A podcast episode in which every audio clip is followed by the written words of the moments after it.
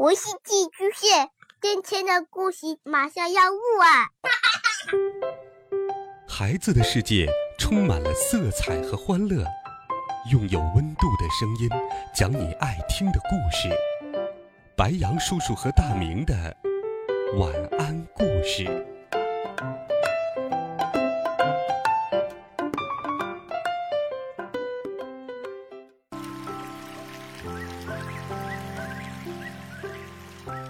小朋友们、同学们，大家好，欢迎收听白羊叔叔讲故事。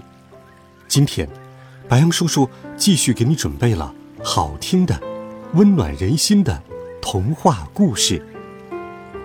继续来听《鼹鼠的月亮河》第二十五集：会滚动的洗衣机。米家的包裹上写着。金苹果大街，老房子一百号，咕哩咕叽。这是怎么回事啊？原来，咕哩咕在离开城市的时候，把所有的钱都买了安装洗衣机需要用的零件。他通过轮船邮寄给月亮河的米家了。米家还在包裹里发现了一封信，上面写着。亲爱的米迦，你好，我算过了，等你变回鼹鼠的时候，包裹早已经到了月亮河。你可以去你们那里的码头取包裹了。你可以马上就安装洗衣机，图纸也在里面。你的朋友，咕哩咕。太好了。米迦很感动，他没想到咕哩咕会想得这样周到。刺猬先生好奇了一个冬天的谜底终于揭开了。包裹里是咕哩咕用演出的钱买来的真正零件，用来安装洗衣机的零件。就在我这里安装吧。刺猬先生把这间放货物的屋子腾出来。让米家用。这只是一间简陋的屋子，没有舞台的华丽，也没有演出的热闹。米家走进去之后，就把自己关在了里面。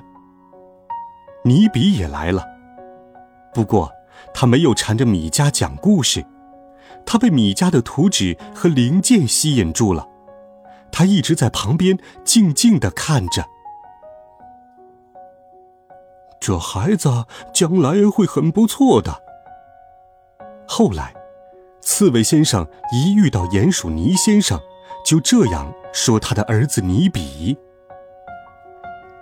尼先生很高兴，因为刺猬先生说米家很不错时，大家都不以为然，但后来却证明刺猬先生是很有眼光的。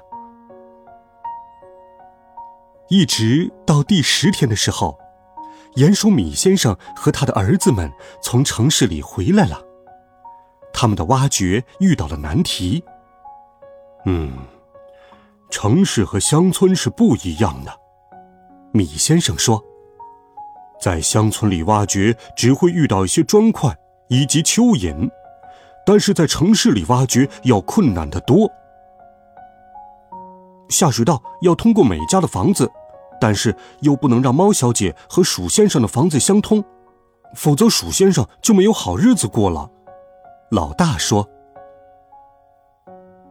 你们应该画图纸，像米家一样。”刺猬先生提醒他们说：“对呀，挖掘也需要画图纸啊。”米先生现在才认识到这一点。鼹鼠米先生和米家的哥哥们也开始画图纸了。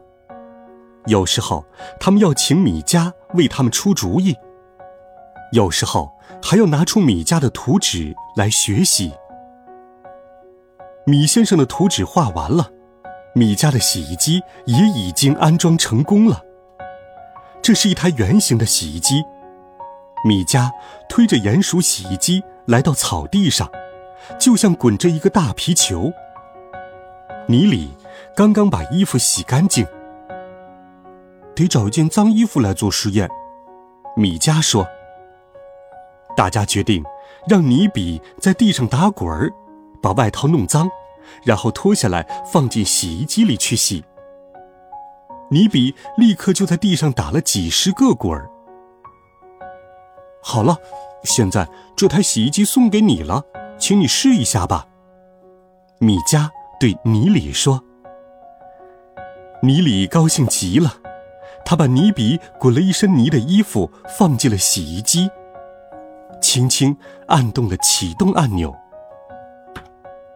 啊，洗衣机像皮球一样滚动了起来，越滚越远。尼里赶忙去追大皮球一样的洗衣机。我早就想到要给洗衣机装支脚的，这样它就不会逃走了。米迦说：“一直等洗衣机停下来，尼里才追到了他。他取出了尼比的衣服，刚才黑乎乎的衣服已经变得很干净了。他是一个又会跑又会干活的东西。”尼里说：“他也可以安静下来的。”米迦说完，又给洗衣机装了一个支脚。现在，米迦有时间给尼比讲自己的故事了。和他一起听的，当然还有尼里。他已经不用辛苦的洗衣服了。他们坐在河边的卵石上，一起把脚伸进水里。突然，尼比叫了起来：“哎呦，我的脚趾！”一定又是那只青色的小螃蟹。米迦和尼里同时说：“我们是第二次看见他了。”尼里和米迦又同时说：“他是一个顽固的家伙。”米迦提醒尼比：“也是一个爱凑热闹的家伙。”尼里说：“青色的小螃蟹马上就松开了钳子。瞧，他并不想夹我。”只是来凑凑热闹的，尼比说：“是啊，谁都需要和朋友在一起。就像老鹰铁嘴，他愿意做一只小鸡，而不愿意做没有朋友的老鹰。”尼里说：“刚才，米加给他们讲的就是关于老鹰铁嘴的故事。”